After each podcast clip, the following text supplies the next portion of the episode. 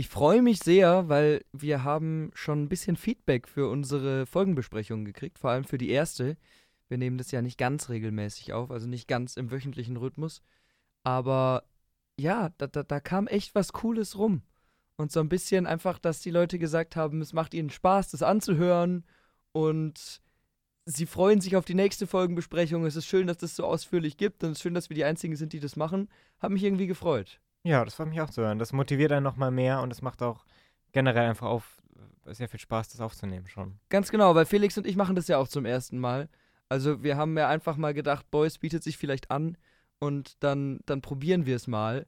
Aber so richtig, so eine Routine haben wir da halt überhaupt nicht. Wobei ich auch das irgendwie merke. So mit jeder Folge sind wir noch ein bisschen, zumindest im Gefühl bei der Aufnahme, noch ein bisschen mehr drin und ein bisschen, ja, ja organisierter, strukturierter, wissen, worauf wir hinaus wollen und so. Genau, und damit herzlich willkommen zur vierten Folgenbesprechung von The Boys Gen V. Es ist krass, dass wir jetzt schon bei der vierten Folge sind. Ja. Und ja, hast du noch was, was Vorgeplänkelmäßiges oder willst du gleich in die Folge reinstarten? Wir können gleich in die Folge reinstarten. Ich bin Aber wieder sehr gespannt, was genau, wie immer, wir spoilern ähm, sowohl genau. The Boys als auch die Gen V-Folgen. Und dann starten wir rein. Ah, ich, doch, ich habe noch eine Sache, die ich vorneweg sagen möchte. Mhm. Ähm, es wurde jetzt scheinbar bestätigt, dass eine zweite Staffel kommen soll. Echt? Ja. Nice, das freut mich. Also insgesamt ist es bis jetzt von den Folgen, die ich gesehen habe, auf einem Qualitätsniveau, dass ich mich drüber freue, dass noch was. Ja, und wir haben ja noch nicht alle Folgen gesehen. Ja. Ähm, vielleicht wurde auch schon noch ein bisschen mehr weitergeführt. Ja. Das wir noch nicht beurteilen können, aber genau. Es ist aber in dem gleichen Statement ist auch gesagt worden, das Ende von Staffel 1 schließt direkt an Staffel 4 von The Boys an. Und das Ende von Staffel 4 The Boys gibt sich dann wieder direkt die Hand mit dem Anfang von äh, Staffel 2 von Gen V. Also die Spannend, wollen ja. das so sehr zusammenhängend irgendwie gestalten. Bin ich gespannt. Ja, ich meine, diese Staffel spielt jetzt auch direkt nach The Boys Staffel 3. Man Genau. hört ja immer wieder von dem Homelander-Zwischenfall und Queen Maves Tod und sowas. Ja. Ich, ich hoffe, dass es bleibt weiterhin so, weil bisher braucht man Gen V noch nicht um The Boys verstanden, um weiter dann verfolgen Das zu stimmt, müssen. das stimmt. Würde mich aber schon auch freuen, wenn mal eine Figur, die wir schon aus The Boys Ja. kennen, hier auftaucht oder so. Ja. Mal gucken. Okay, dann gehen wir damit in die Folge The Whole Truth Mhm. oder Die ganze Wahrheit. Director war Steve Boyum, Boyum oder so ähnlich. Der hat auch schon bei The Boys einmal ähm, eine Folge Ja. Ähm, Regie geführt, unter anderem auch Supernatural. Die Macher davon stecken ja auch tief in The Boys drin. Das ist Ja. alles so, da merkt man, die haben gut genetzwerkt. Und genau, hat auch früher anscheinend äh, Stunts gemacht ähm, mit bei, ja, sowas wie Apocalypse Now oder Oh, sowas krass. oder Predator. Also Mhm. auf jeden Fall schon eine, eine Zeit lang im Business, der gute Mann. Und genau, die Folge dauert 47 Minuten und hat eine IMDb-Bewertung von 7,8. Also es schwankt immer so mit bisschen über 8, ein bisschen Ja. unter 8, bisschen über 8, bisschen unter 8. Genau. Finde ich jetzt aber spannend, dass die eine schlechtere IMDb-Bewertung hat als die letzte Folge. Ja, das stimmt. Das hängt vielleicht auch dann mit dem Ende zusammen, Vielleicht. auf das wir dann noch zu sprechen kommen Vielleicht. werden. Bevor die Folge richtig äh, losgeht, haben wir hier zum ersten Mal einen kurzen Recap, weil die ersten drei Folgen sind ja auf einmal gekommen und das ist jetzt die erste von den Folgen, die immer wöchentlich neu rausgekommen Ja. sind.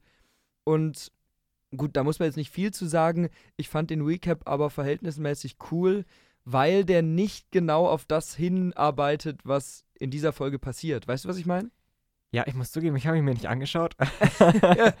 Aber äh, das stimmt, es nervt immer, dass, ja, man, man schaut den Recap und weiß schon, okay, Ja. es geht in dieser Folge um den und den oder um das und das. Das ist so eine typische äh, Disney, Marvel, Star Wars Geschichte, dass wir im Recap dann immer genau sehen, welche Figuren und welche Handlungsstränge jetzt relevant sind für die Folge. Ja. Und das fand ich schön, dass es hier nicht so war, sondern einfach so ein Gesamtüberblick gegeben worden ist. Ja. Wir fangen an in den Woods und wir starten mit einem ganz geilen Shot im Kopf von dem toten Mann, durch den Emma durchmarschiert ist Ja. und fahren mit der Kamera da raus. Richtig coole, coole Kameraperspektive irgendwie. Gute Idee. Und ähm, Indira und Dr. Cadosa untersuchen den Toten. Und Dr. Cadosa hat die Theorie, dass Sam den Kopf mit seinem Glied penetriert hat. ist ja auch gleich ein guter Joke zum Einstieg. Ja. Das heißt aber, sie scheinen hier noch nicht zu wissen, dass Emma da war, oder? Nee, noch nicht direkt, aber Indira Shetty findet ja dann einen kleinen Babyschuh Das stimmt. und hat ja dann schon einen Verdacht, verfolgt ihn ja auch später nur noch. Ich fand auch, war ein cooler Fokus-Change. Da arbeiten Ja. sie oft mit bei so, bei so Sachen, wenn es um, um Größe geht, dass sie irgendwie den Fokus ändern. Aber ich habe wieder ganz Kleinigkeiten, aber ich habe dann überlegt, in der letzten Folge ist uns ja erzählt worden, dass die Guards da hingekommen sind, weil sie auf der Überwachungskamera gesehen haben, dass was nicht stimmt. Hm. Der erste Guard, der sucht ja sogar nach Emma. Ja. Wieso weiß Indira dann nicht, dass da was, jemand drin war, dass da was los war? Also, das spielt ja noch in der Nacht von der Party, Mhm. so ein bisschen. Ja, Weil wir spielen, sehen ja später noch Ja. die, die äh, Gang draußen bei Nacht. Deswegen, ich kann mir vorstellen, dass sie einfach direkt von der Party dann da angerufen wurde, hey, es gab einen Vorfall. ah, okay, und dann nicht informiert worden war. Okay, Da, wir sehen ja dann gleich den Gang. Es sind alle tot, ja, ähm, was auch ein sehr cooler Shot war, wo, mit dem man auch gut drüber hinweggetäuscht hat, hey, wir zeigen nicht immer, wie jemand abgeschlachtet wird, wir haben nicht das Budget dafür, sondern wir zeigen einfach einen Gang, wo alle blutverschmiert am Boden liegen. Es ist so lustig, weil ich habe mir wieder genau das gleiche aufgeschrieben. Ich habe mir genau so aufgeschrieben. Es ist geil, dass man den Gang ähm, sieht mit den ganzen Toten, weil man ahnen kann, was passiert ist. Aber es ist nicht so eine Basic-Auflösung von einem Cliffhanger, dass wir am Anfang der Folge halt den Kampf sehen, sondern ja. und trotzdem ist es irgendwie. Ich fühle mich jetzt nicht um diesen Kampf betrogen. Ich finde, Nee. es passt sehr gut, Und manchmal- erzeugt ja auch so ein Nicht-Zeigen, so einen gewissen noch mehr Respekt, weil wir wissen noch immer nicht so genau, was kann Ja. Sam alles. Wir wissen, er ist super stark und schnell wahrscheinlich auch und sowas. Aber wir haben ihn noch immer nicht Genau. so richtig in Action Es ist gesehen. ja so ein bisschen diese, diese Hannibal Lecter-Geschichte, wo man immer sagt, er ist besonders gruselig, wenn er nur erzählt. ja. was er gemacht hat und was er Leuten angetan hat und Ja. nicht, wenn man das sieht. Das Ja. ist äh, so ein bisschen dieses, diese Methode hier.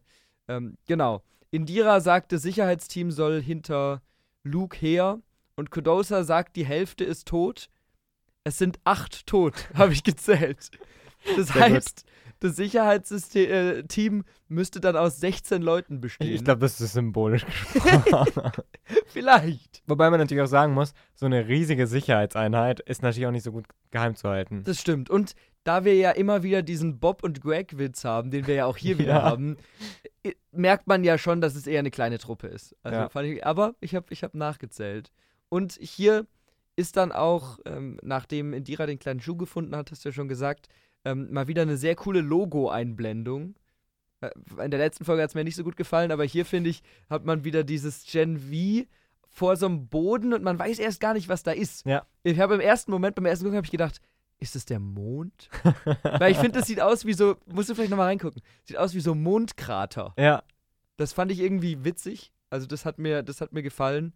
Und genau, dann sind wir eben ähm, beim, bei unserem, bei der Gang, wie du es genannt hast. Die Miniboys. Genau. äh, sie suchen Emma und finden den Tracker. Mhm.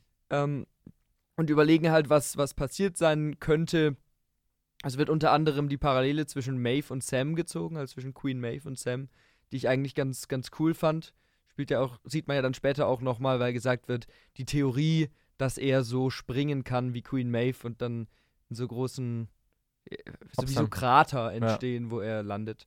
Ähm, ja, und da entsteht eine Art äh, Streit, weil die Leute sich uneinig sind, was gemacht werden soll. Marie und André wollen unbedingt weitersuchen und Jordan und Kate sagen, das wird ein bisschen zu groß, wir müssen erstmal ein bisschen nachdenken. ja. Es fallen dabei mal wieder, ich habe wirklich, äh, ich mag den Humor der Serie sehr gut, sehr gern, weil sie halt einfach all in gehen.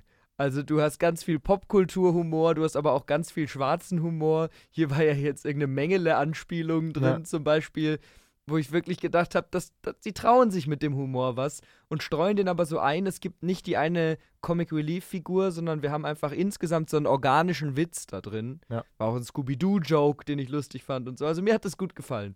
Hat man hier in der Szene wieder gemerkt. Und trotzdem merkt man, dass es ein bisschen zu so einem Stress kommt zwischen den Leuten. Gerade als dann auch zufällig genau in dem Moment das Ranking rauskommt. Jordan ist auf der 5, André auf der 1, Marie auf der 2. Dann gedacht, wieso kommt das mitten in der Nacht? Ja. Aber gut. Gut, vielleicht so als Abschluss der, der Feier oder sowas kann man sagen. Ja, Kann man sich damit vielleicht erklären. Ähm, ja, ich, ich fand, André hat auf einmal wieder sehr überrascht entspannt gewirkt. mhm. Also sehr viel entspannter. Davor war noch so aufgelöst, oh mein Gott, ich habe äh, Emma dahin geschickt, ich habe einen Fehler gemacht. Und jetzt ist so, ja, hm, mein Gott, ich kann also auch nichts ändern irgendwie so. Ja. Und ja, und dass sie sich wieder jetzt hier auf diese Ranking stürzen und Jordan gleich so, so, ja, gemein und, und genervt ist irgendwie so. Gut, sie kennt Emma nicht, das passt irgendwie, dass sie jetzt Ja. nicht so invested ist, aber ja. Ja, diese Ranking-Sache geht mir eh ein bisschen auf die Nerven langsam. Mhm. So, aber ich habe auch das Gefühl, sie fahren ein bisschen zurück damit. Aber gut, Ja. mal gucken, wie es damit noch weitergeht. Äh, wir haben einen Cut und sind im Stardust Autokino, wo vorne ein ganz großer Schriftzug mit Red Thunder. Ja. Hast du auch nachgeguckt, Ja. was Red Thunder ist. Willst du es erklären? Nee, nee, erklär du. Red Thunder ist ein fiktiver Film von 1983 mit Soldier Boy und Payback, die äh, in Afghanistan gegen die Sowjets kämpfen. Und es gibt in Staffel 3 einen Ausschnitt aus diesem Film zu sehen. Kann man sich auch auf YouTube angucken, wo Soldier Boy von irgendeinem äh, Sowjetgeneral festgehalten wird und die TNT-Zwillinge ihn dann retten. Und der Sowjetgeneral irgendwie, äh, glaube ich, droht, ähm, hier Gunpowder und Crimson Countess in die Luft zu sprengen und so. Mhm. Fand ich irgendwie cool, den, die Anspielung hier nochmal zu haben. Ja. Und es steht noch ein zweites da, That Four-Letter Word steht da. Ja, Konnte ich nicht zuordnen. Konntest du das ich, zuordnen? ich konnte es auch nicht zuordnen. Ich habe auch, das konnte man auch nicht ganz erkennen eigentlich. So ein Teil der Ja. Schrift war verdeckt. Äh, ich habe es auch desentziffert, aber Ja, Ja. konnte ich jetzt auch nicht so richtig, richtig einordnen. Genau, wir haben einen Dialog zwischen Luke und Emma. Im Endeffekt kommt dabei rum, dass sie ein schlechtes Gewissen hat, diesen Mann umgebracht zu haben. mh, Habe ich mir dann gedacht, ja, Luke hat dann halt die anderen sieben umgebracht. so. Ähm, Sam. macht sie kein. Äh, Sam. Das und ja, Sam es ist, es ist so schwierig. Sorry, genau. Sam hat die anderen sieben umgebracht. Gut, ihm macht sie halt keinen Vorwurf. Sam erfährt jetzt von Lukes Tod. Mhm. Diesmal richtig die Namen. Und ja, man zeigt so ein bisschen eben, Sam scheint ein bisschen verrückt zu sein und Sam hat Verlassensängste, weil, sie, weil er auch in der Szene und später ja noch öfter betont, dass er glaubt, dass Emma ihn verlassen wird. Genau. Passt doch ganz gut dazu. Emma wurde jetzt auch immer wieder betrogen. In Ja. Anführungszeichen sieht man hier irgendwie so die, die Parallele zwischen den beiden. Da, ich fand auch einen Satz war ein bisschen doof, wo er sagt, du hast mich gerettet, obwohl er die ganze Zeit die Codes hatte. Ja. irgendwie, das hat noch nicht ganz so gepasst, aber ja. Und ich finde, es setzt sich so deren, deren gute ja, Chemie eigentlich äh, fort, genau. Und man merkt, dass Emma einfach schon irgendwie davor die lockere Person war, die nicht Ja. mit so Brutalität immer konfrontiert war und sowas. Und dass sie deswegen das ein bisschen mehr mitnimmt. Ich fand es ein bisschen überdramatisch irgendwie, aber passt War- Ich fand wahrscheinlich. witzig, als er gesagt hat, äh, du hast dann noch ein bisschen Ja. äh, Trommelfell auf der Schulter. genau, und dann, dann äh, starten wir, also das, ich finde, das ist so ein bisschen so das Intro bis dahin. Und jetzt starten wir im Prinzip so richtig in die Folge Ja. rein. Mit äh, Tech Knight und dem Intro zu seiner äh, Sendung, zu seiner äh, äh, True Crime Sendung, die ja auch der Folge den Titel gibt, nämlich The Whole Truth. Ja. Und das ist so ein richtig cooles, klassisches 0815 True Crime Intro, habe ich gedacht. ja. Sowas, was irgendwie nachts um zwei auf Tele 5 läuft Ja. oder so. Kennst du die, diese Serie mit dem ersten Offizier von, von Star Trek? Ich habe seinen Namen vergessen. Ja, ja. Ähm, X-Factor oder so, ne? X-Factor mit ähm, Jonathan. Boah, wie heißt der denn jetzt? Jonathan Frakes. Jonathan Frakes, ganz genau. Ja, stimmt, das gibt so sehr die Vibes.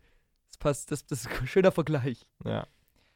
Ja, und wir sehen eben, dass äh, Tech Knight, eine Art von Fernsehdetektiv, jetzt da ist, den Golden Boy-Fall auflösen will und gleich bei seinem ersten Auftritt so ein bisschen schön schmierig auftritt und dann, ja, so eine, so eine irgendwie sehr unsympathische, aber trotzdem sehr coole Art hat, da alles zu vermitteln. Ja, genau, weil er sagt ja dann, ähm, auf dieser Akademie waren A-Train, Cream Maeve, The Deep, alles Leute aus den Seven und auch er. Ja, Also er stimmt. stellt sich da schon auf so ein eigenes Podest und sieht im Hintergrund auch wieder mal, wir erwähnen es eigentlich jede Folge mindestens zweimal, eine Statue von Lamplighter Ja. und Crimson Countess. Ja.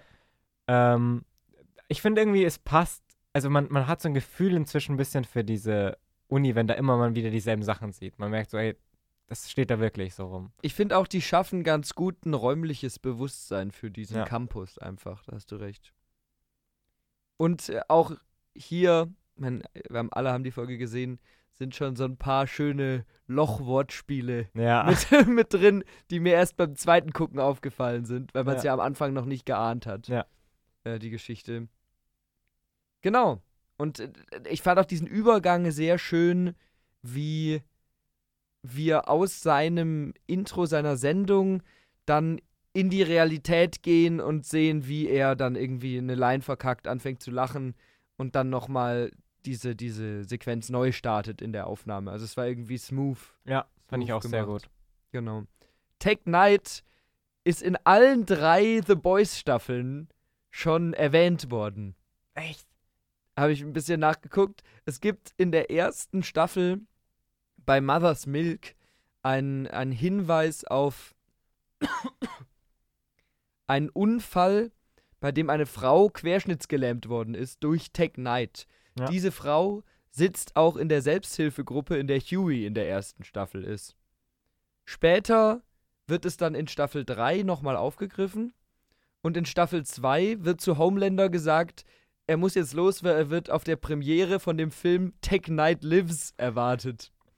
Deswegen hat mich gefreut, dass das nicht so aus dem Nichts kommt, sondern Ja. dass man da auch schon Easter Eggs drin hatte. Und Tech Knight soll auch in Staffel 4 von The Boys auftauchen. Ah, spannend, ja. Weil es hat schon so gewirkt, dass er nicht mehr in der Serie vorkommt jetzt. Das wollte ich dich tatsächlich fragen. Glaubst du, er, er wir sehen ihn nochmal? Wahrscheinlich nicht, oder? Hat auf mich nicht so gewirkt, Ja. weil er wird dann schon ziemlich eindeutig weggeschickt. Ja. Aber ich mochte ihn. Also können wir später nochmal drüber Genau, reden. reden, ich habe dann auch noch einen kurzen Exkurs wieder in den Comics. Soll ich das Ja, gerne. ansagen? Sehr gerne. Genau. Also, Tech Knight ist nämlich in den Comics durchaus auch schon eine, eine größere und bekanntere Figur. Ist ähm, so eine Mischung aus Batman und Iron Man. Mhm. Äh, er ist ein Superheld, der selber keine, obwohl er mit Gen V gespritzt wurde, keine Fähigkeiten hat. Also Also in den Comics. in den jetzt. Comics, Ja, genau. ja. Also in den Comics hat er keine Fähigkeiten. Deswegen hat er eben sehr viel Technik, mit denen er das Ja. ausgleicht. Deswegen Tech Knight. Und hat aber eben dieses Detektivhafte von Batman und halt das Technische von Iron Man praktisch. War dort ursprünglich ein Gründer von Payback. Die kennen wir Mhm. ja auch aus The Boys. Und ähm, genau, und praktisch die zu der Zeit von The Boys ist so die dritte Inkarnation Mhm. ähm, von, von ihm, also die dritte Person, die sich Tech Knight nennt. Und also er träumt dann, und das passt auch ein bisschen zu seiner, seiner Sexualität in, den, in der Folge, dass er den Planeten, die Erde rettet, weil er Sex mit einem riesigen Asteroiden hat. Aber in Wirklichkeit wird er von einer herunterfallenden Schubkarre erschlagen. Aber er träumt das und bildet sich das ein. Schön. Und genau, und diesen Tumor, den wir später noch reden, Mhm. sehen, den gibt es auch in den Comics. Also Mhm. den hat er auch und der ist der Grund dafür, dass er sich eben so verhält. Mhm. Und so eine eigene äh, ja, Sexualität eben vor allem zu generell Dingen und Tieren entwickelt. Mhm. Ne, er hat keine eigenen Superkräfte. Daraus heraus entwickelt sich so Abhängigkeit von Technik. Ja, Und deswegen hat er dann sehr viel Sex, nicht nur mit generell Löchern, sondern einfach Ja. ähm, Technik und, und, und sowas. Ja. Da finde ich, hat das nochmal einen sehr coolen irgendwie. stimmt. Das ist dann nochmal ein bisschen mehr Begründung Genau. dabei, sozusagen. Und genau, vielleicht noch ganz nett zu wissen, er ist so eine der wenigen Soups, der nie irgendwie groß Stress mit den The Boys, also Ja. mit Butcher und Huey, Huey hatte und sowas. Und Butcher hat ihn sogar, er findet ihn einfach langweilig, weil er einfach nichts tut und er ist einfach eine ganz nette Person, wurde über ihn gesagt. Finde ich gut. Ja, wir, wir lernen ihn auch gleich ein bisschen besser kennen in einem Gespräch zwischen ihm und Indira. Ja. Äh, sie ist offensichtlich nervös, weil sie sich nicht so freut, dass er da ist. Und hier lernen wir auch seine Kräfte kennen, weil er hat anscheinend schon Superkräfte.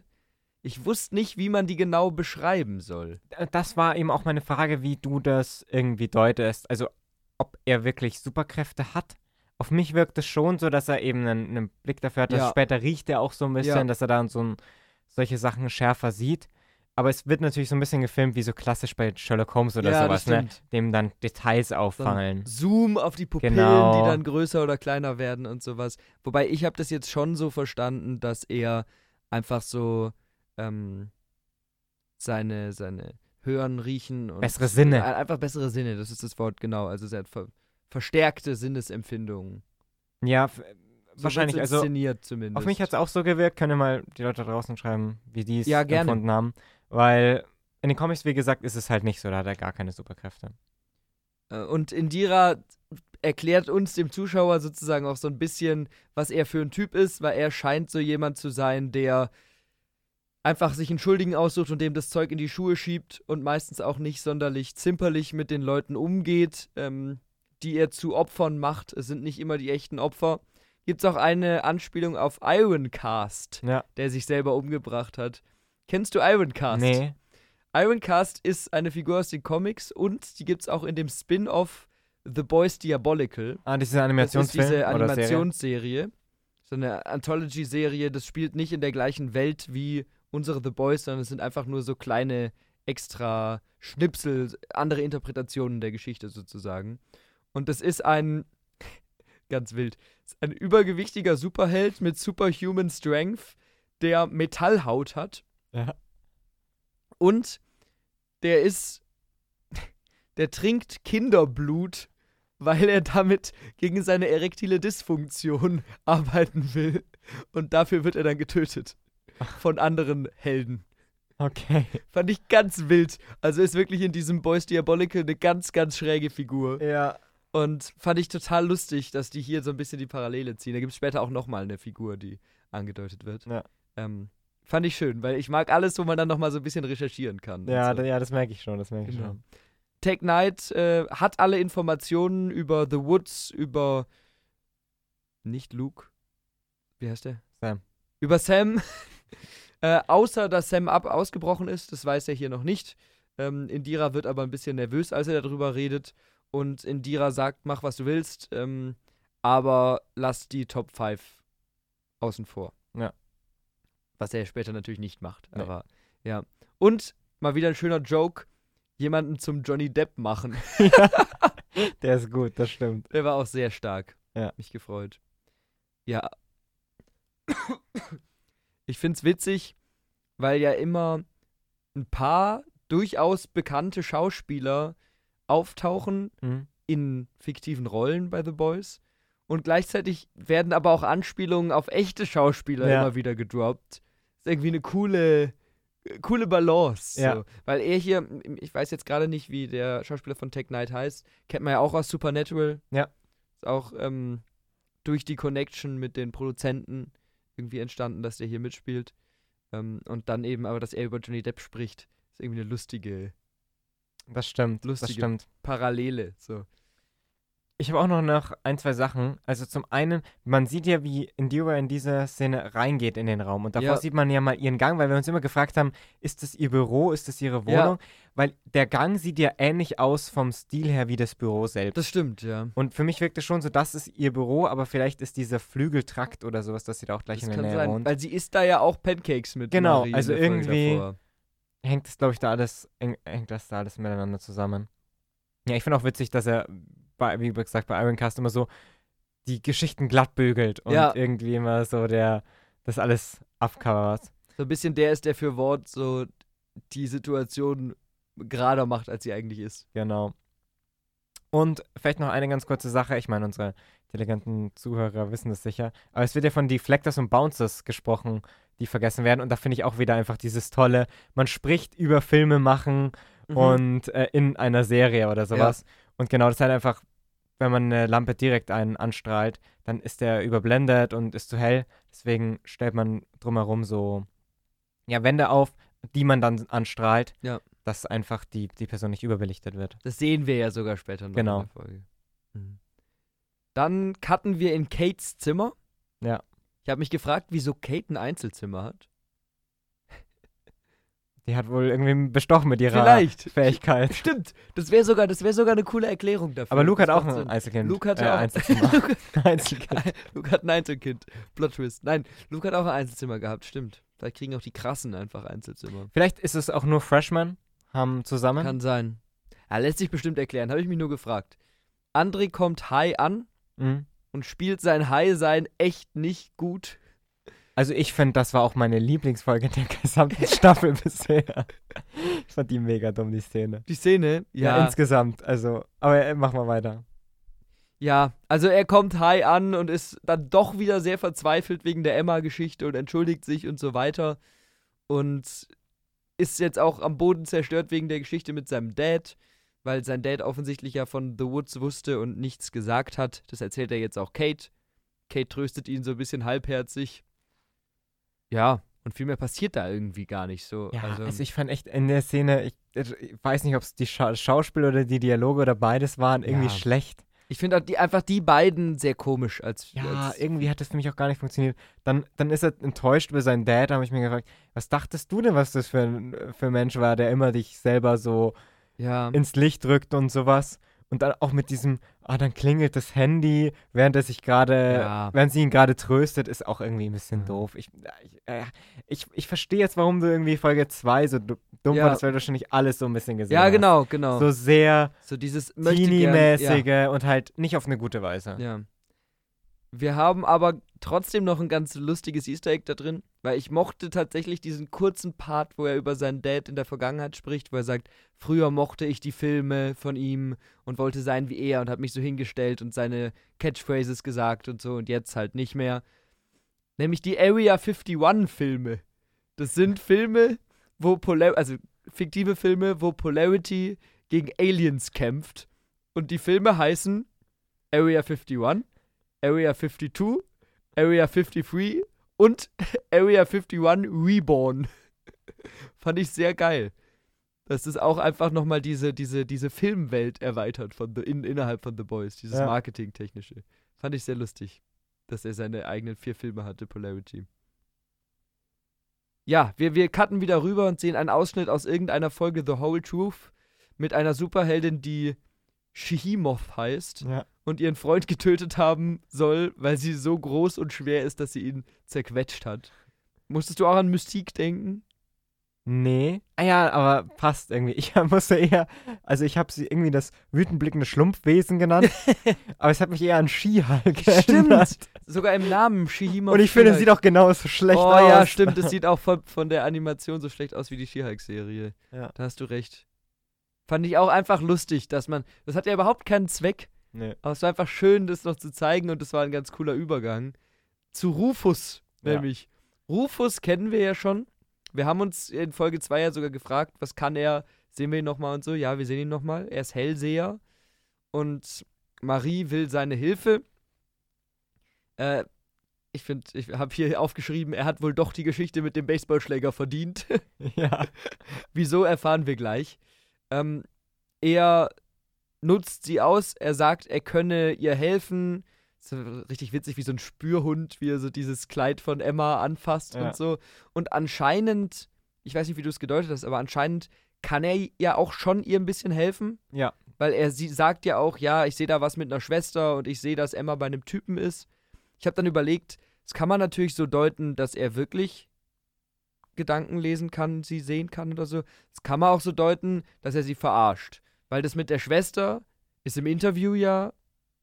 Nee, das wird da nicht angesprochen. Stimmt, das wird nicht angesprochen. Also ja, doch, auf mich hat es auch wirklich so gewirkt, haben. dass er, das, dass er das ernsthaft macht. Genau. Trotzdem führt er sie hinters Licht und wir sehen kurz noch, wie Jordan skeptisch dahin guckt und dann ist einfach ein, eine Schwarzblende, Ja. schwarzer Cut und plötzlich liegt Marie wie nach einem Blackout so ein bisschen bei ihm im Zimmer, wacht da auf und er, er steht nackt vor ihr und sie wacht davon auf, dass Jordan versucht, die Tür einzuschlagen oder versucht reinzukommen. Ja. Und ja gut, das macht ihn natürlich zu einer Figur, die es wirklich ver- verdient hat, sich mit dem Baseballschläger in den Schritt zu schlagen die ganze Zeit. Ja. Äh, macht ihn nicht sympathisch. Und äh, Jordan unterbricht das Ganze dann. Marie ist erschreckt und mit ihren Blutkräften lässt sie Rufus Penis anschwellen. Sogar so sehr, dass sie dann durch das Aufsprengen der Tür so erschreckt, dass er platzt. ja. Also ich muss, das war eine auch der ekligsten Boy-Szenen, fand ich irgendwie. Ja, also ich musste da sehr an die Szene, die wir schon mal zitiert haben, mit Termite Ja, denken, Ja, genau. wo Termite ja auch in äh, der ersten Folge von Staffel 3 sich ganz klein schrumpft, in den Penis von seinem Freund reingeht und dann niesen muss und groß wird und den sprengt. Ja. Sehr ähnlich. das stimmt. ja, Also Rufus Eier und sein Penis leiden auf jeden Fall auch für seine Boshaftigkeit. das stimmt. Das stimmt, die ganze Zeit sogar. Und wie gesagt, Rufus unsympathisch, aber er hat ein ziemlich cooles Zimmer, finde ich. Was ist dir aufgefallen? Also, Was für Poster hat er? keine, keine Easter Eggs, aber so, er hat so eine E-Gitarre da stehen, er hat so dieses Absperrband, was wir Mhm. schon ein paar Mal gesehen haben, hat er irgendwo geklaut und sich so an die Wand gehängt. Er hat diese, kennst du diese Ikea-Holzhand? Ja. Die hat er in seinem Zimmer stehen und hat die zu so einem Mittelfinger ge gemacht und er hat irgendwie, ja, ich mochte sein Zimmer. Ich habe gedacht, so, da könnte ich auch wohnen, nur nicht mit ihm. Ja, würde ich nicht so wollen. Noch einen sehr seltsamen Bademantel an. Ja, irgendwie. stimmt, er hat so einen ganz weirden, ganz, das sah aus so wie so ein Zauberermantel, so ein Ja. bisschen.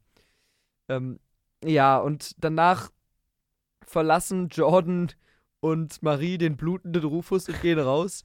Da habe ich mir auch gedacht, ja, ich meine, ich verstehe, man will mir erzählen, dass er es verdient hat und hat er wahrscheinlich auch irgendwie. Aber dass sie ihn dann einfach so da halb verblutend liegen lassen, fand ich auch ein bisschen hart. Ja, schon. Also, Aber ich ein meine, was willst du denn? Ah ja, ja, der, da kümmert sich schon jemand drum, das wird schon so. Ja, mein Gott.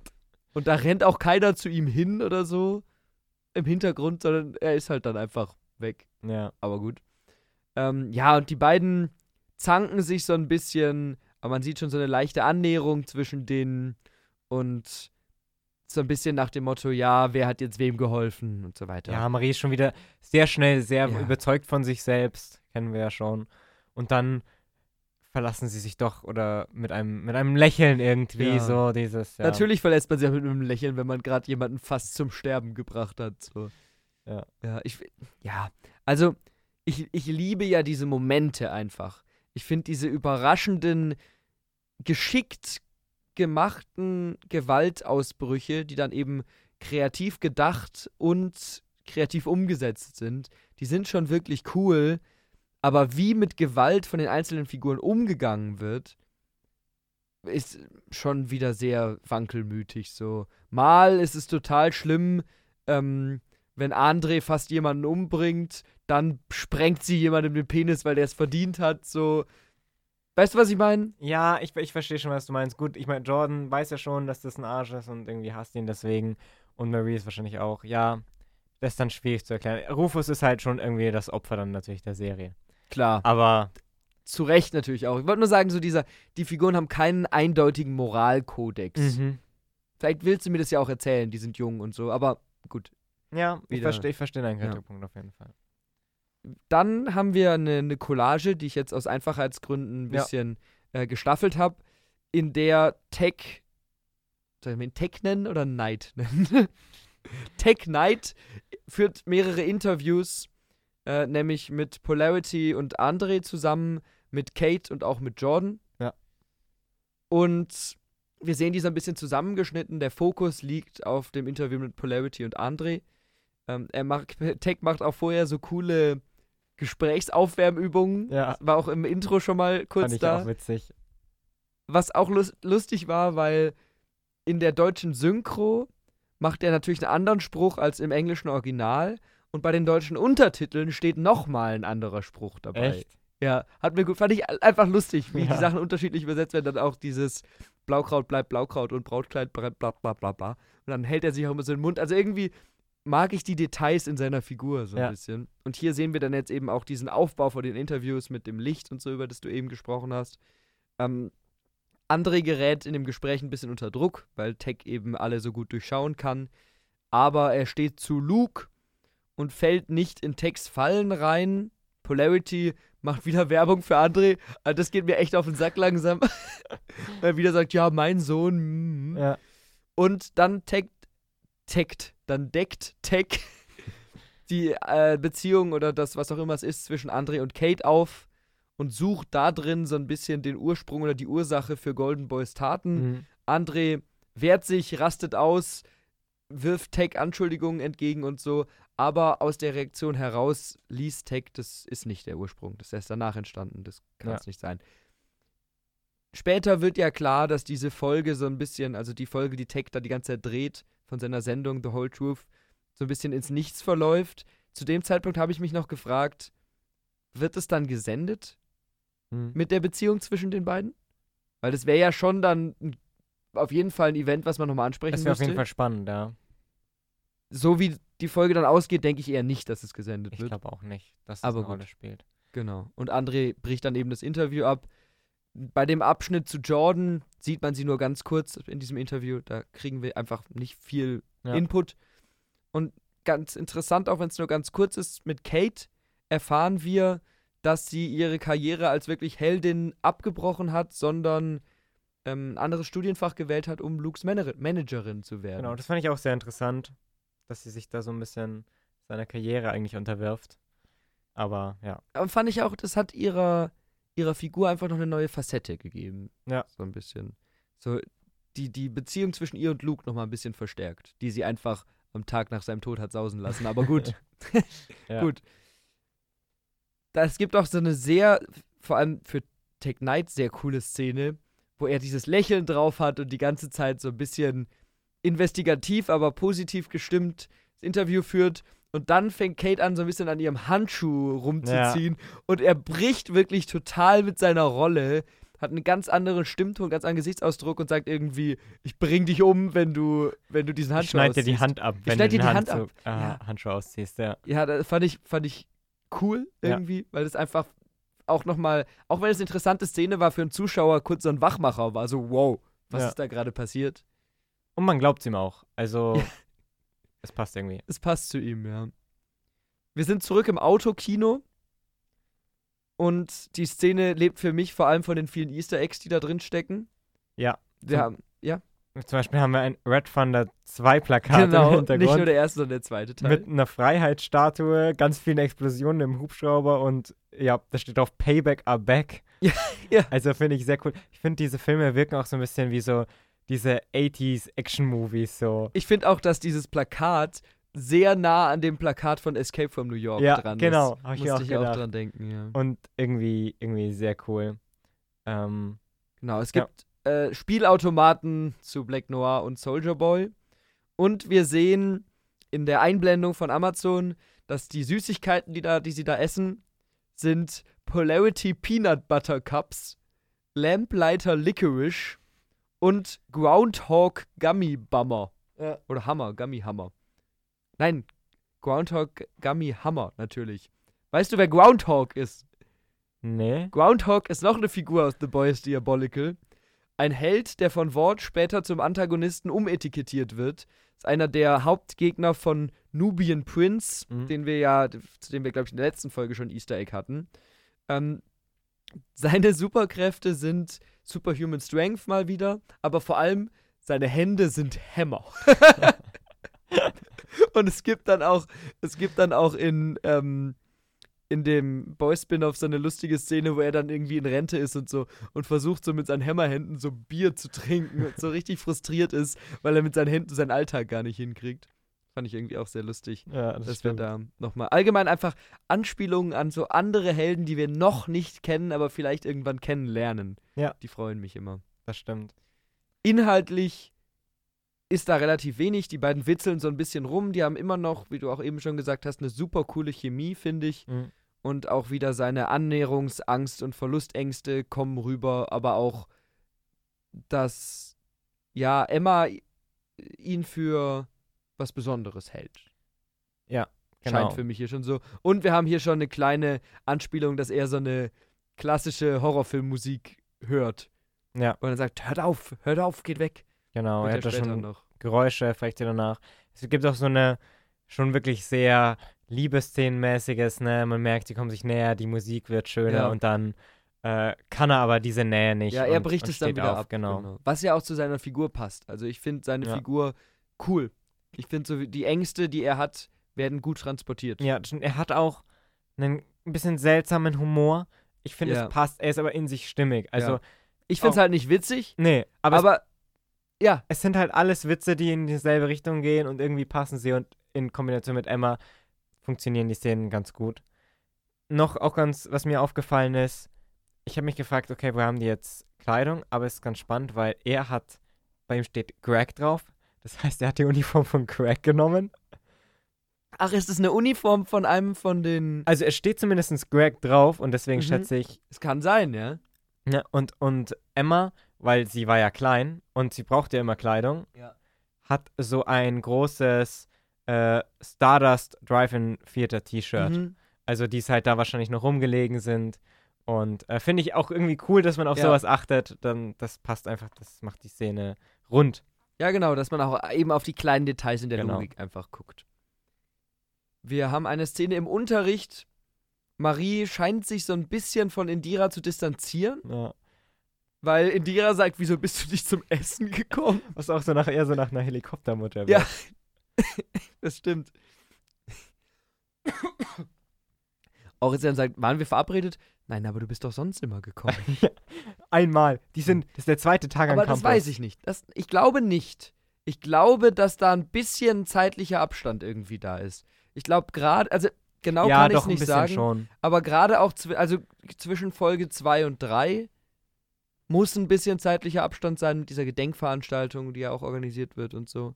Das stimmt, Und ja. ich denke auch jetzt, die, die, es wird ja auch erzählt, dass äh, Emma ähm, relativ lange mit Sam da in dem, in dem Unterschlupf ist, sozusagen. Also ich glaube Ja. schon, dass mehr als zwei Tage vergangen sind. Aber trotzdem, ja, immer. Ja. Gut. Man merkt, dass Indira von Emma weiß. Also sie macht da so Andeutungen. Mhm. Wo ist denn deine, dein Roommate? Auch, ich habe mich da ist nicht ein bisschen dumm, so Marie zu verraten, dass ich weiß, was mit ihr abgeht. Aber, gut, woher soll weiß Marie ja nicht, dass- was ja. wissen? Ja, gut, stimmt. Also, stimmt. Dann kommt eben Tech Knight in die Klasse als Gastdozent, ja. wo ich dann auch gedacht habe, ja gut, also diese Szene ist jetzt sehr rein konstruiert, Ja. wo sie sich denken, sie wollen ihn als äh, Dozenten nehmen und Vor allem, so. weil Indira ja eh nicht mag eigentlich. Genau. Aber Ja. ich, ich, was ich mich eher gefragt habe, also das hat, das hat mich eigentlich nicht gestört, weil natürlich eine große Persönlichkeit, zurück am Campus, Mhm. möchte man mit werben und sowas. Was ich mich gefragt habe, weil er spricht, ich zeige euch heute meine Techniken. Wenn es wirklich seine Superkraft ist, darauf zu achten, was sind denn das für Techniken? Was sollen die Schüler lernen, außer, ja, ihr müsst dann einfach eure Sinne Ja, anstrengen, genau ne? das gleiche habe ich mir nicht auch gedacht. Macht nicht so. Das würde wiederum dafür sprechen, dass er keine Superkräfte hat. Schwer Vielleicht zu es sagen. So. Vielleicht erfahren wir es dann auch in The Boys Staffel 4. Das kann sein, ja, das wäre interessant. Äh, Knight erzählt auch, dass er äh, vier Blockbuster und sechs People's Choice Awards gewonnen hat. Also vier Blockbuster gemacht hat, sechs People's Choice Awards gewonnen hat. Ähm, ist auch cool, wie wieder dieses Kamerateam so da mitläuft, um alles zu dokumentieren. Und natürlich sucht er sich genau Marie aus, um sie zu verhören oder seine Methoden an ihr zu testen. Ich habe mich gefragt, wieso hat er nicht mit ihr auch einfach ein Interview geführt? Das ist eine gute Frage. ja, Ja. Für diese Szene wahrscheinlich. für diese Szene. Ich finde aber, wenn man diese, dieses Hinterfragen, wieso gibt es diese Szene, wenn man das weglässt, dann ist das, was jetzt kommt, eigentlich ziemlich cool. Ja. Weil er dann eben anhand von Marie ähm, gleichzeitig seine Methoden darstellt und aber auch ähm, versucht rauszufinden, was wirklich mit Marie und ähm, Luke passiert ist. Oder an diesem Tag, wo Luke Brink umgebracht hat. Und er ist im Gegensatz zu Indira wirklich so ein bisschen so ein Psychologie-Master durch seine Fähigkeit Ja. und sagt nicht einfach nur, ich habe Psychologie studiert und deswegen äh, kann ich dir jetzt helfen. Ja. Aber gut. Und was dann im Endeffekt in dieser Szene rauskommt, ist, dass Jordan geoutet wird. Also, dass gesagt wird, Jordan ist eigentlich die, die gegen Luke gekämpft hat und die alle gerettet hat und äh, die das Lob ver verdient hätte und es ist nicht nur Marie allein gewesen. Genau. Und man sieht dann auch nochmal irgendwie Jordans Gesicht und sieht so ein bisschen ihre Augen, wie sie doch ein bisschen freudig irgendwie erstrahlen. Ja, eigentlich schon, ja. Ja. Das stimmt. Ansonsten ist dann so sozusagen, nachdem Marie interviewt worden ist, geht sie wütend raus. Und dann ist noch so ein, so ein Ende von dieser Szene, wo wir sehen, wie Tech Fotos mit ein paar ähm, Fans macht, unter anderem mit Tyler, den wir ja schon kennengelernt Ach, haben. das ist mir gar nicht aufgefallen. Genau, das ist ja, das ist ja, Ja, der. Ähm, der im Zimmer von, von Jordan war, der durch die Wände dann weggegangen Ja. ist, nackt. Ja. Ähm, genau, schon hier sind auch in dieser ganzen Sequenz so ein paar so Lochandeutungen versteckt, wie er dann so über so einen Tesafilm fährt mit der Hand oder auch später so einen Donut so ganz schräg anguckt. Ja. Fand ich auch beim zweiten Gucken nochmal sehr cool. Ich habe mich nämlich, bei diese, diese Tesa-Szene, die ist mir aufgefallen. Und da habe ich gedacht, was wollen die jetzt damit, dass sie genau auf seine Hand mit dem Tesafilm ähm, filmen? Was, was ist Ja. der Sinn davon? Und das wird dann später natürlich klar. Ähm, ja, und dann unterhalten sich eben Indira und Tech nochmal, Spiegelung von dem ersten Gespräch. Und da sagt er jetzt, ja, ähm, ich hätte die Top 5 außen vor lassen sollen, ich krieg nichts aus denen raus, du hast recht und deswegen hänge ich dir das an. Und ich finde, es passt zu seiner Figur, dass er ihr das so offen sagt. Ja. Dass er einfach sagt, hey, du bist das Opfer, du bist nur ein Mensch. Ähm, ich weiß von Sams Flucht, ich habe einen Grund, dich fertig zu machen und ich mache dich jetzt fertig.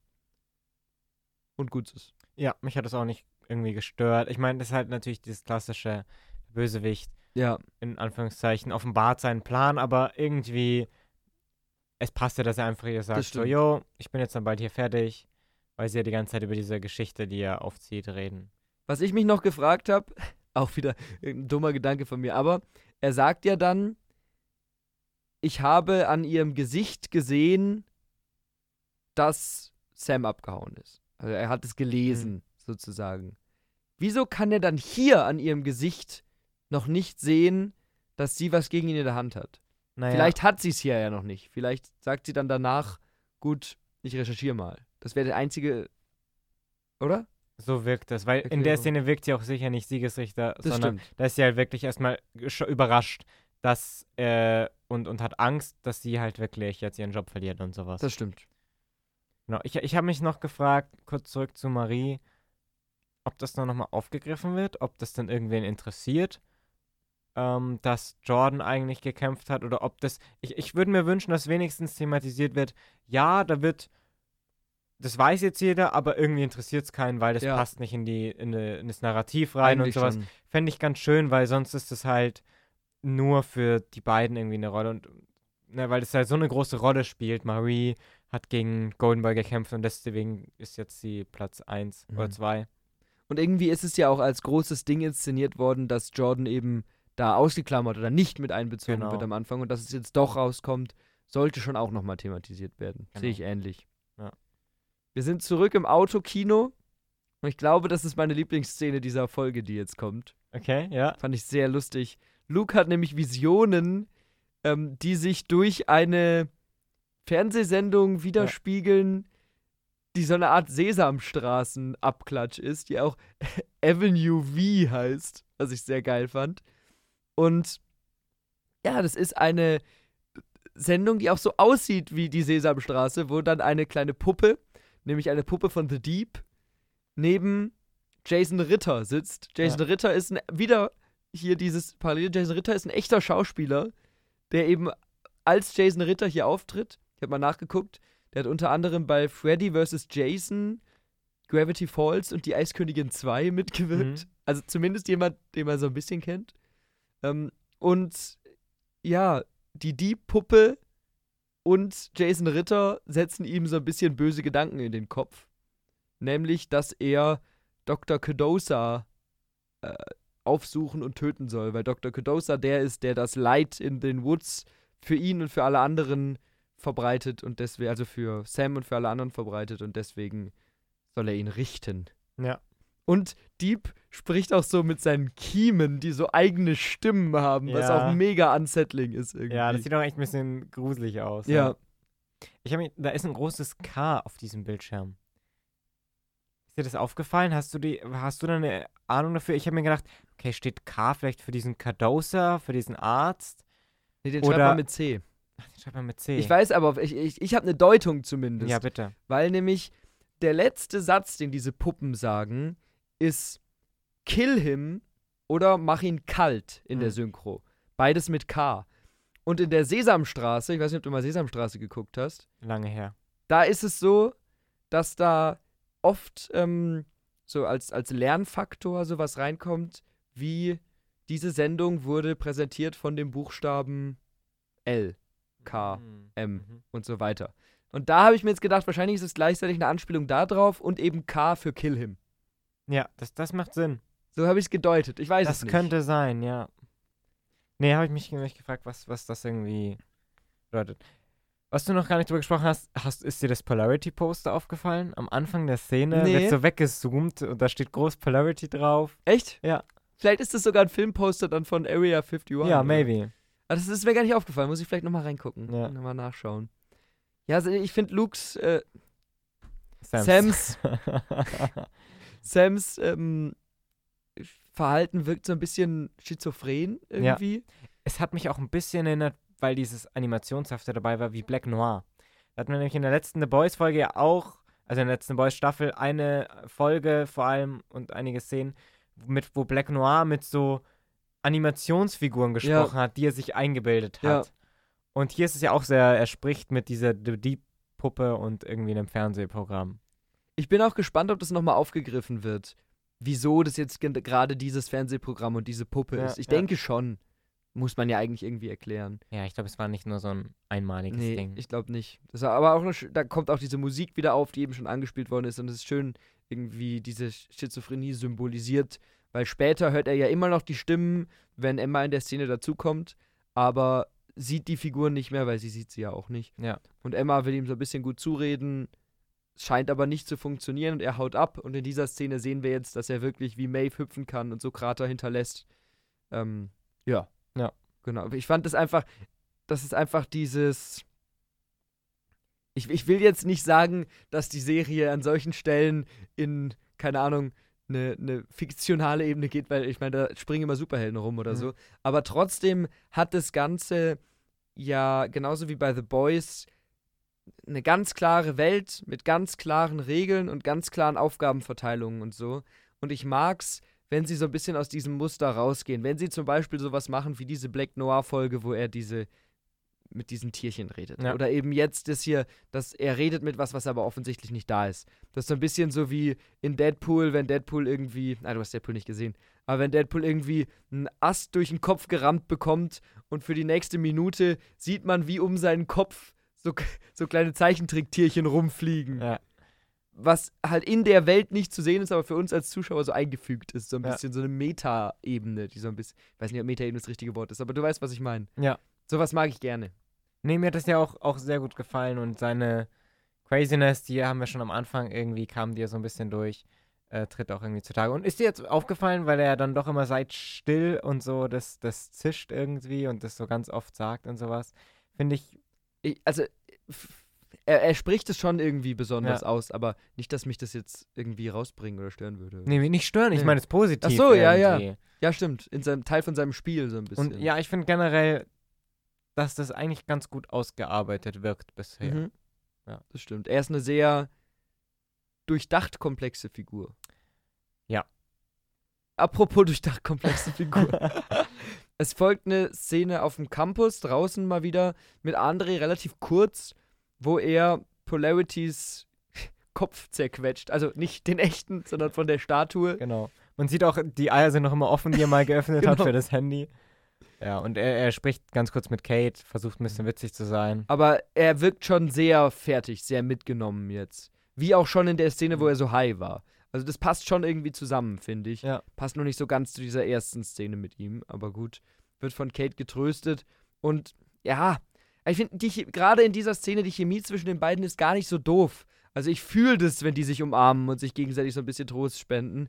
Aber halt diese, diese Geschichte, dieser, diese Beziehung zwischen den beiden, das ist irgendwie komisch Nee, erzählt Ich, einfach. ich finde, ich, ich mag ihn eigentlich am meisten, wenn man irgendwie so merkt, er als Freund von irgendwem fühlt sich für irgendwas Ja. verantwortlich und sowas. Aber wenn es dann in die Beziehungsrichtung geht oder so, dann Ja. ein bisschen schwierig. Aber naja. Und wir sehen mal wieder diverse Statuen. Und ich glaube zum ersten Mal auch eine A-Train-Statue. Ich glaube, die haben wir vorher noch nicht gesehen. Ja. Bin mir aber nicht ganz sicher. Dann switchen wir in Maries WG-Zimmer. Marie hat ihre Seite so ein bisschen eingeräumt. Mhm. Das fand ich cool. Also es ist nicht mehr ganz leer mit dem Bild von ihrer Familie, sondern es sind jetzt so ein paar Pflanzen und so ein bisschen persönlicher gemacht. Ja. Jordan kommt rein und die beiden haben mal wieder so einen Hass-Liebe-Moment, habe ich es Ja. genannt, wo sie sich erst anfauchen, dann aber doch irgendwie einer Meinung sind und sich einander öffnen. Ähm, Nur, nur ganz kurz, da ist dann auch wieder sowas, ja, sie hat jetzt Angst, dass sie verwiesen werden soll von der Schule. Habe ich mir gefragt, warum? Weil sie jetzt, weil es ra rausgekommen ist, wird sie ja nicht deswegen von der Ja. Schule verwiesen. und Ist halt auch so eine Überdramatisierung, dass es halt klar wird, wie alles ist. Weil Jordan ja jetzt auch wirklich sauer ist, ähm, entblößt worden zu sein. ja, Und da denke ich mir dann, in der Szene wird zwar dann gesagt, ja, ich bin sauer, weil du dich selbst nur damit ähm, in Gefahr gebracht hast und so weiter. Aber das ist dann auch wieder so ein bisschen drüber, weil vor zwei Folgen hat sie oder er noch gesagt, hey, Hm. Bitte, bitte, sag allen, das, was ich gemacht habe. So. Ja. Gut. Und äh, es kommt, äh, es kommt dazu, dass die beiden sich küssen und dann miteinander rummachen. Ja. Wo ich mir auch wirklich gedacht habe, sowas kann die Serie einfach nicht. Die Serie kann einfach nicht mir subtil, stimmig Liebesbeziehungen zwischen zwei Figuren erzählen. Vielleicht abgesehen von Sam und Emma bis jetzt. Aber das ist genau wieder so ein Moment, wie eben in der Folge davor mit Andre und Kate, der für mich so einfach nur um drin zu sein, um wieder so Teenie-Romanzen-Zeug zu So haben. ein bisschen kitschiger Dialoge, wo es Ja. darum geht, ja, hab keine Angst mehr und trau dich und dann. Es ist so Ja. dieses, dieses plumpe, ja, wer hat was mit wem, Und- so ein bisschen. Und ich finde, was auch ein Problem ist, dass auch das hier sehr schnell geht einfach. Also, Genau. wir, wir hatten noch, die beiden mögen sich echt gar nicht und dann haben wir sowas, ja, Jordan akzeptiert Marie mal so ab und zu Ja. und, ähm, und, und dann sind sie auf einmal ein Liebespaar und, und ich finde, das ist ja ähnlich wie bei André und, und Kate und sowas. Und dann kann man natürlich sagen, manchmal handelt man emotional und sowas. Ja. Und vielleicht gehen wir da Ja. falsch ran. Aber irgendwie, ja, weiß nicht. Ich, Ja. ich, wa, wa, warum muss man das so drin haben? Es hat Vielleicht mich jetzt ja nicht, noch eine Rolle, aber ja, es hat mich jetzt nicht mega gestört, aber was ich auch interessant war, dass Jordan die Form geändert hat. ja, Weiß ich nicht, ob man das irgendwas reindeuten sollte oder nicht. Oder ob man das könnte darauf rein, daraus reindeuten, dass Marie an Männern mehr interessiert ist als an Frauen. Aber wer weiß.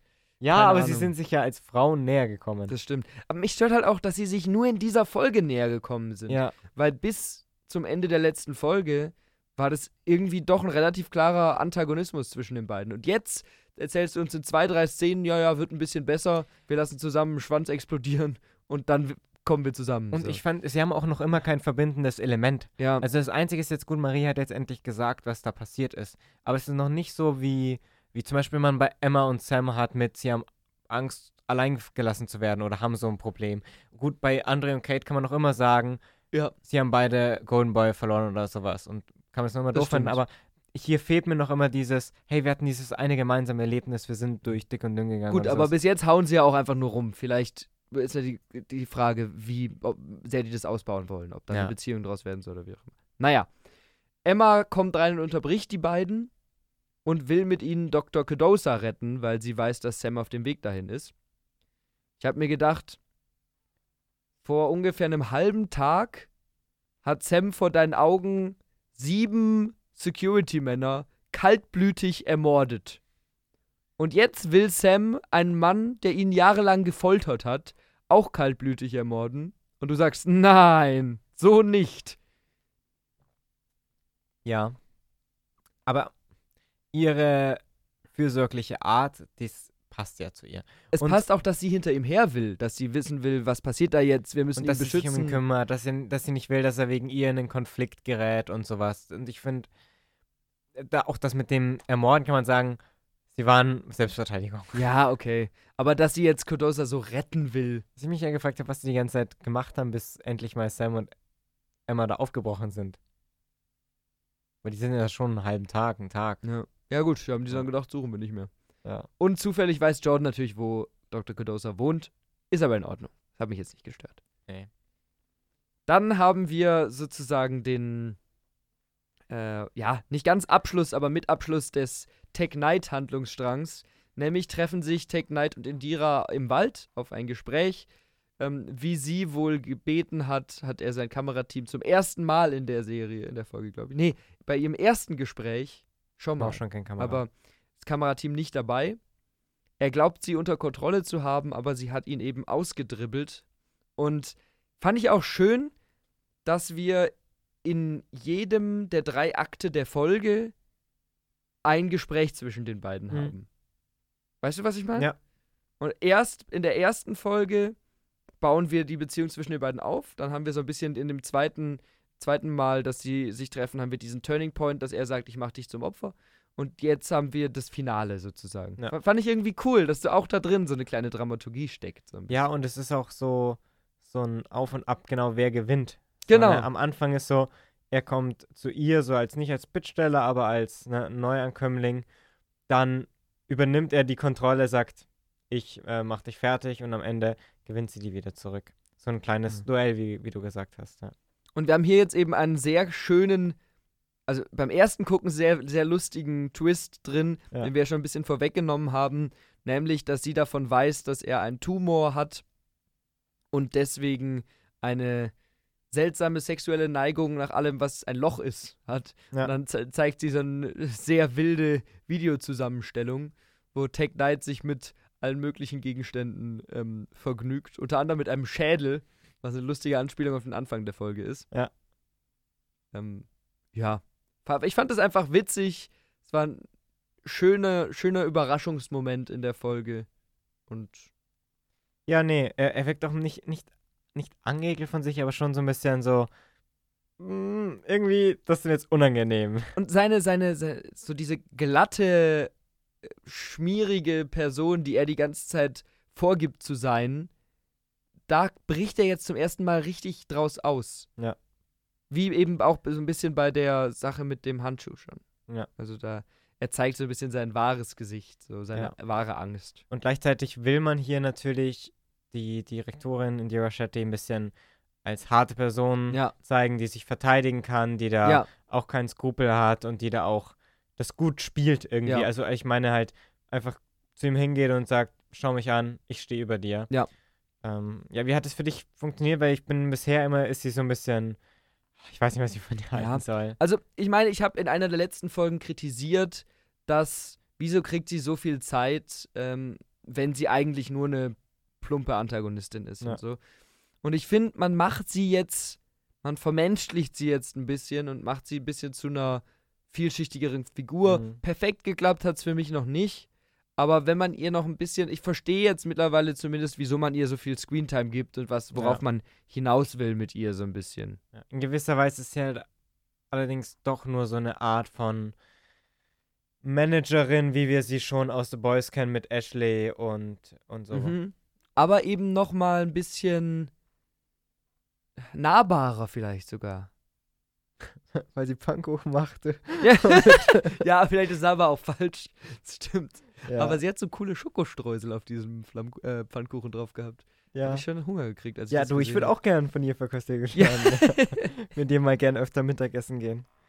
Okay, ja, genau. Und dann beenden wir noch kurz Tech Knights Geschichte. Genau, wir haben wieder ähm, das gleiche wie am Anfang. Ein, ein Video, was im Prinzip im Format seiner Serie gedreht wird, aus dem wir dann aber kurz ausbrechen. Um, und er löst sozusagen auf, dass das Ganze einfach, es gibt keinen Schuldigen, es ist nur eine Tragödie. Und ähm, es ist was Schlimmes hier passiert. Und wir haben mal wieder einige Lochwortspiele da drin. Genau. Und sehen, wie er die ganze Zeit zu so einem Astloch in so einem Baum hinguckt und dann sich auch nach dem äh, Ende der Szene kurz entschuldigt und sagt, ich muss mal kurz. ja. ja, lustiges Ende. fand, fand ich auch, ja. Das schwarze Loch der Verschwörung konnte nie Ganz genau. erforscht werden, genau. Ganz genau. Und dann äh, findet eigentlich das Finale des, ähm, der Folge statt. Das auch ein wirkliches Finale ist. Ja. Also, ich habe auch eben, als du gesagt hast, der Regisseur der Folge arbeitet, hat schon oft als Stunt-Koordinator oder so gearbeitet, habe ich gedacht, die Tendenz sehe ich in diesem Finale so ein bisschen, Mhm. weil da zum ersten Mal eine bisschen, bisschen größere Action-Sequenz stattfindet. Wir hatten immer mal so Sneak Peeks so ein bisschen so auf diese äh, Action-Szenen, aber so was Längeres wie hier hatten wir eigentlich noch nicht. Ja. Genau. Äh, das, der Doktor, finde ich, hast du Haus des Geldes gesehen? Nee. Er sieht genauso aus wie der Professor in Haus des Geldes. Fand ich sehr lustig. Es Ja. ist nicht der gleiche Schauspieler, das habe ich nachgeguckt, aber er sieht genauso wie einmal der Timothy Chalamet-Dude, den wir Ja. auch mal gesehen haben in der Folge. Genau. Er kommt auf jeden Fall nach Hause, hat ein sehr geiles Haus, finde Ja, ich. so ein Typ, ist ein bisschen wie diese amerikanische Kleinstadthäuser, ne? aber sehr modern. das stimmt.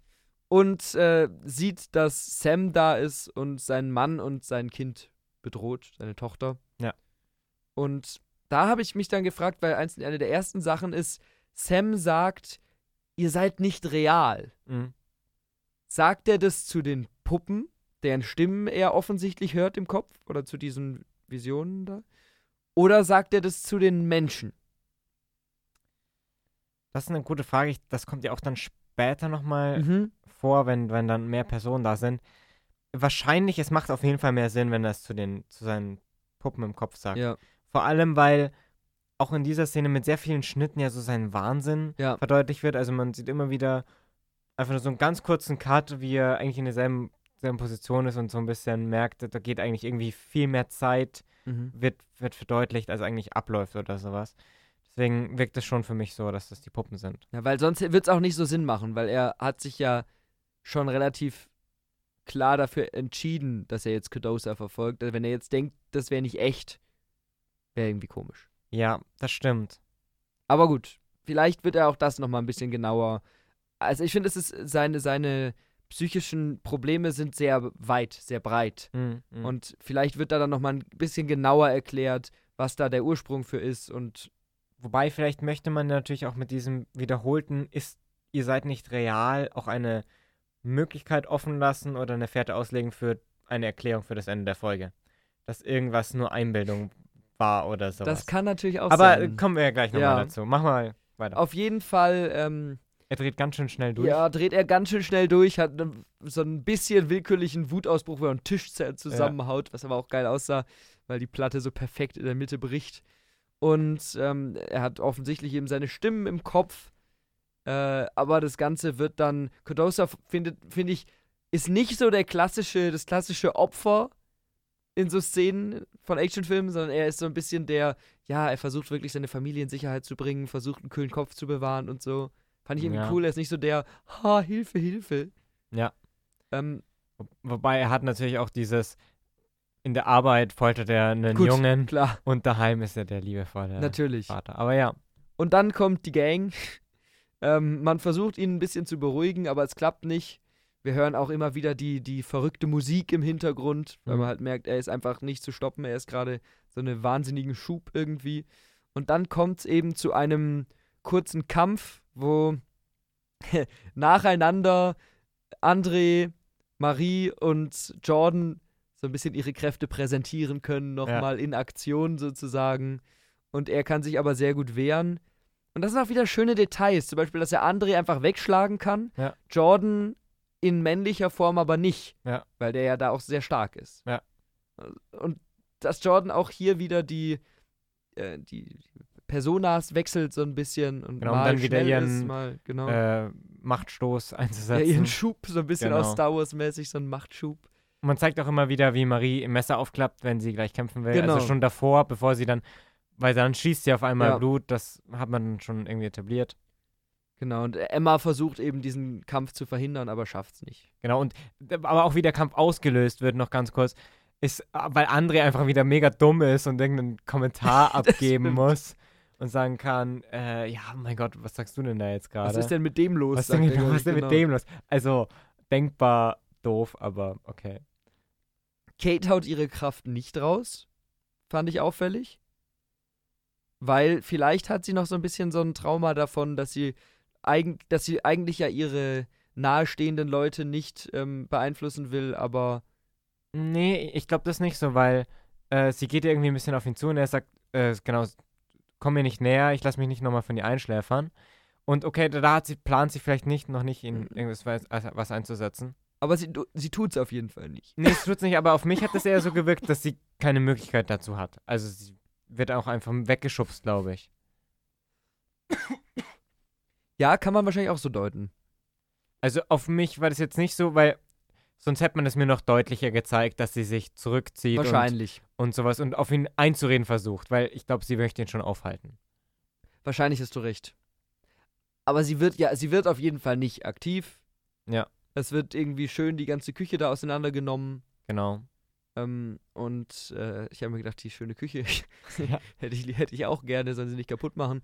Äh, Luke wird raus in den Garten geworfen. Es ist schrecklich. Sam wird raus in den Garten geworfen mit der Blutkraft von Marie. Genau, ganz kurz. Ich habe im Garten leider keine besonderen Blumen entdeckt. Während du auf die Stimmt, Küche Du geachtet zählst hast, ja jetzt immer die habe Blumen. ich, hab ich nach Blumen geschaut, aber wir sind keine aufgefallen. Es war einfach zu dunkel. Haben alle geschlafen. Und die Serie ist so nett, dass die Macher natürlich auch unseren Podcast hören und die beantworten unsere Frage von der letzten Woche. Kann Emma auch groß werden? Genau. Ja, Emma kann auch groß werden. Sie isst das fertige Abendessen, was auf dem Tisch liegt und wird irgendwie drei Meter groß oder so und schafft es dann, äh, ähm, Sam runterzudrücken und Genau. zu beruhigen. So. Verliert auch ihre Kleidung, also passt auch Genau. irgendwie. Weil Auch da wieder, genau, drauf Ja. geachtet einfach, die Kleidung ist weg. Und ich fand es auch schön, es ist nicht einfach so, dass da Essen steht, sondern in der Szene, wo Dr. Cadosa vorher ins Haus kommt, sagt er schon, ach, ist das die Soße von meiner Mutter? Und probiert die so. Das heißt, man führt schon mal ein. Ja. Zeigt, dass das Essen da ist. Also, ja, sie ist dann eben riesig groß, beruhigt ihn und Marie will noch so ein bisschen so mit ihm sprechen, ihn ein bisschen zum Runterkommen bringen, ihm ein bisschen zeigen, was die Intentionen sind. Genau. Und mitten im Satz haben wir eine Schwarzblende und Marie wacht auf, liegt im Bett neben Jordan, als wäre nichts gewesen. Ja. Spannend. Ganz, ganz spannend. Wie deutest du das? Das ist natürlich die große, äh, große Frage. Also, das Letzte, was, was sie gesagt hat zu ihm, ist ja, wir, wir versprechen dir, Ja. wir bleiben bei dir, du musst da nicht zurück, wir, wir helfen dir, wir schützen dich. Und dann sagt sie nochmal äh, im Englischen, I pro, und dann ist Ja, eben dieser ja. Cut. Und ich fand das echt verwirrend. Also, als ich mir die Folge zum ersten Mal angeschaut habe, habe ich auch dann nochmal zurückgespult und habe mir gedacht, fehlt da was? Weil das wirklich mitten im Wort aufhört Genau das habe ich auch gemacht, ja.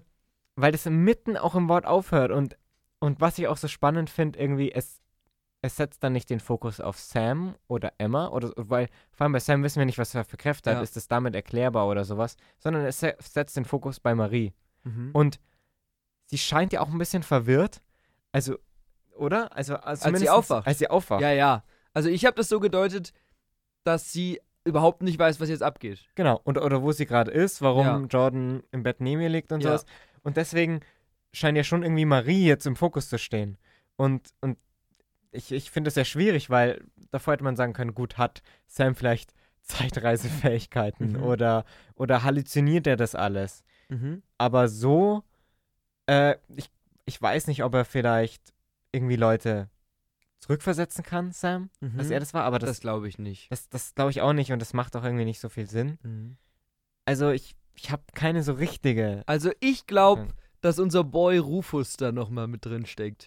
Weil wir haben ja, Hm, eigentlich ist es ja ein ganz klassisches Erzählmittel. hm, Wir haben ja Anfang der Folge schon mal etabliert, Marie geht zu Rufus, er sagt, er könnte ihr helfen, aber macht dann im Prinzip, äh, löscht dann ihr Gedächtnis kurz oder so, oder macht eine Schwarzblende Ja, und dann wacht sie danach wieder auf und es ist Zeit vergangen und sie kann sich aber nicht daran erinnern, was passiert ist. hm, Und eigentlich ist das, was hier am Ende passiert, genau das gleiche. hm.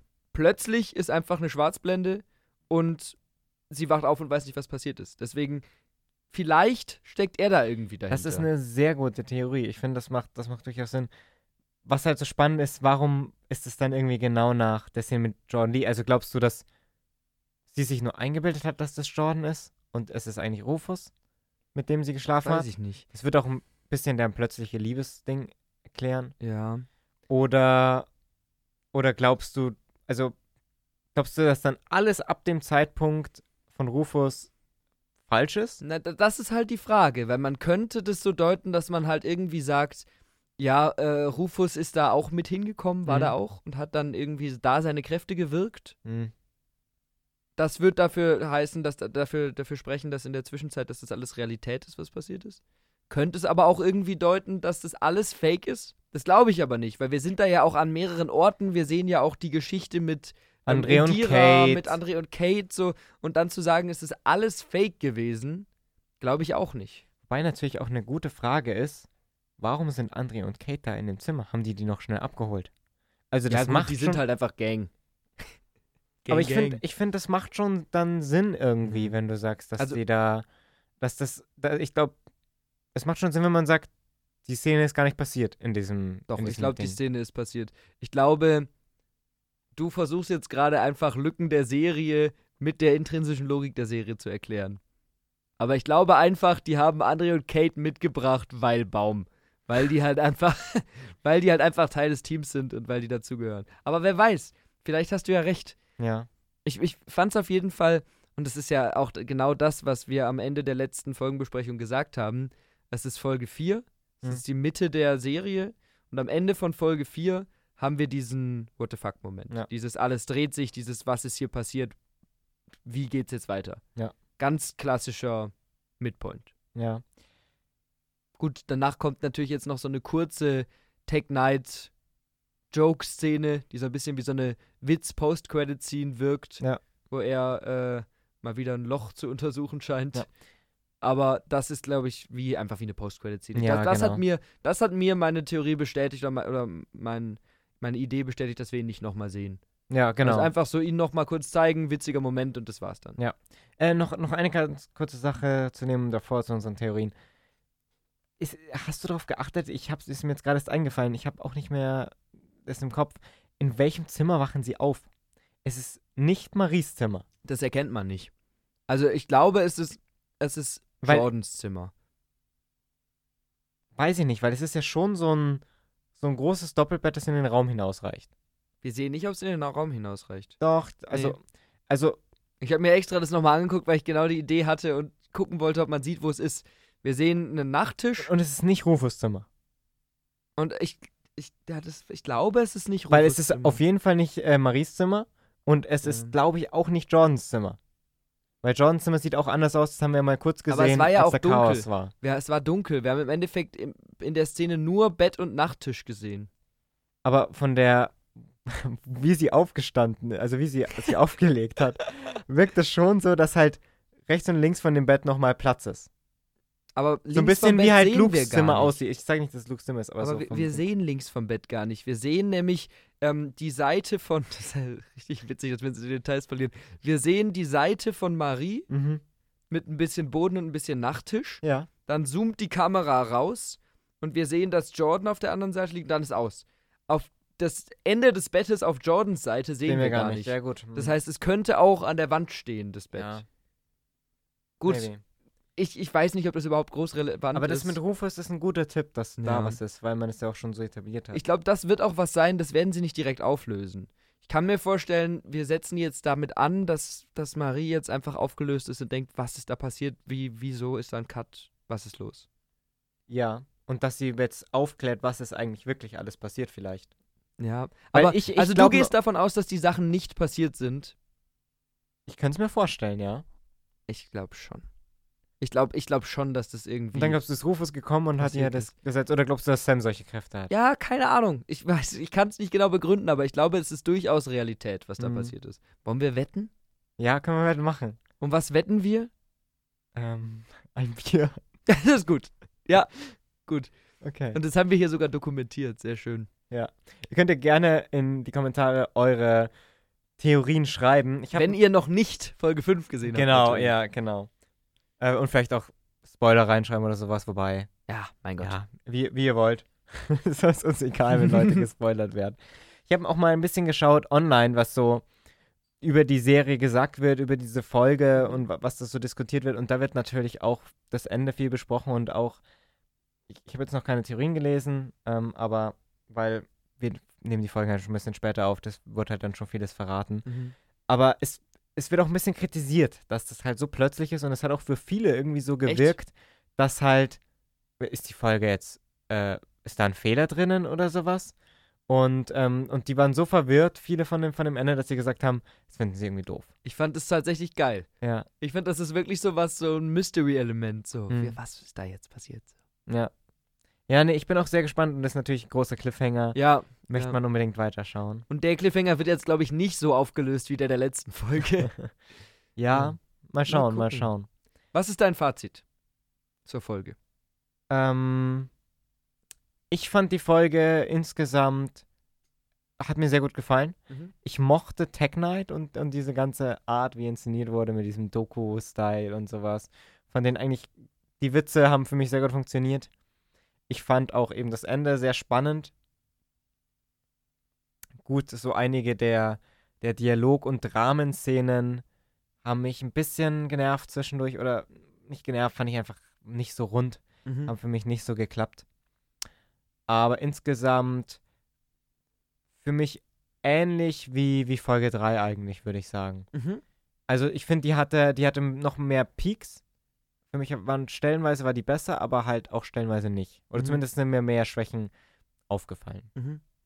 Ja. Also ich fand sie. Möchtest du Punkte geben?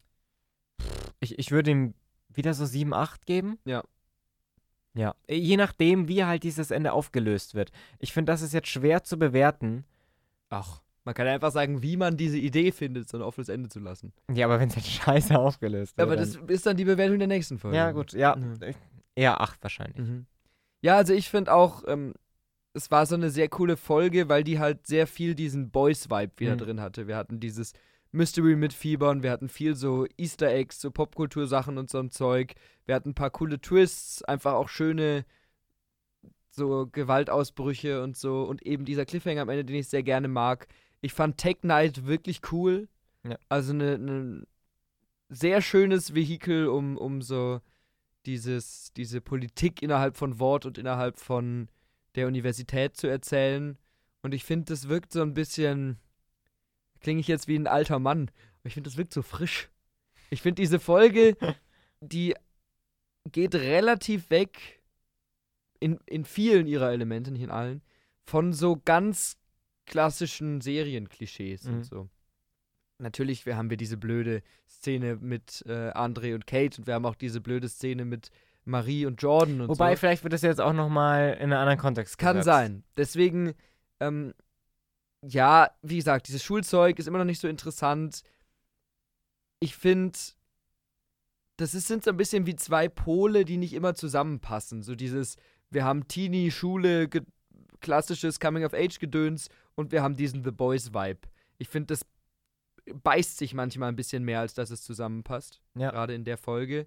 Und halt, ja, diese privaten Sachen, die gehen mir halt auf den Sack. Aber insgesamt war das mit der ersten Folge für mich die beste bis jetzt. Ja. Also ich würde der auch 8 geben.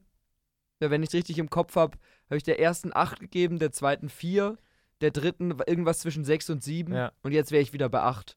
Weil ich einfach insgesamt hier richtig Freude mit hatte und äh, auch am Ende jetzt da sitze und denke, wie geht's jetzt weiter?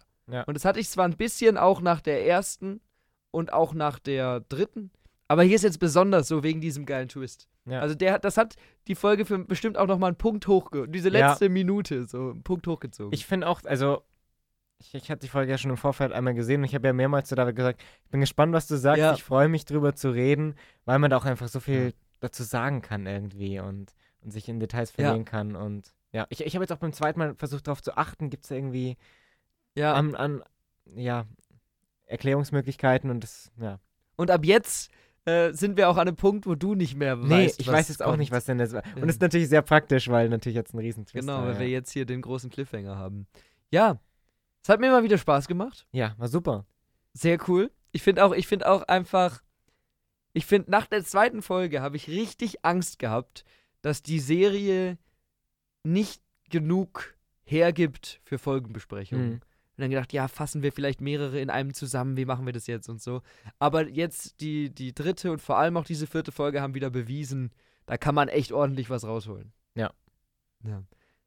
Hoffentlich kann man aus der nächsten Folge auch wieder so viel rausholen. Ähm, wenn ihr die anderen Folgenbesprechungen von uns noch nicht gehört habt, hört die gerne mal an. Ansonsten gibt es bei uns bei Your Watchlist auch ganz regelmäßig immer irgendwelche neuen Podcasts auf äh, Spotify oder auf YouTube, irgendwelche Essay-Videos oder so.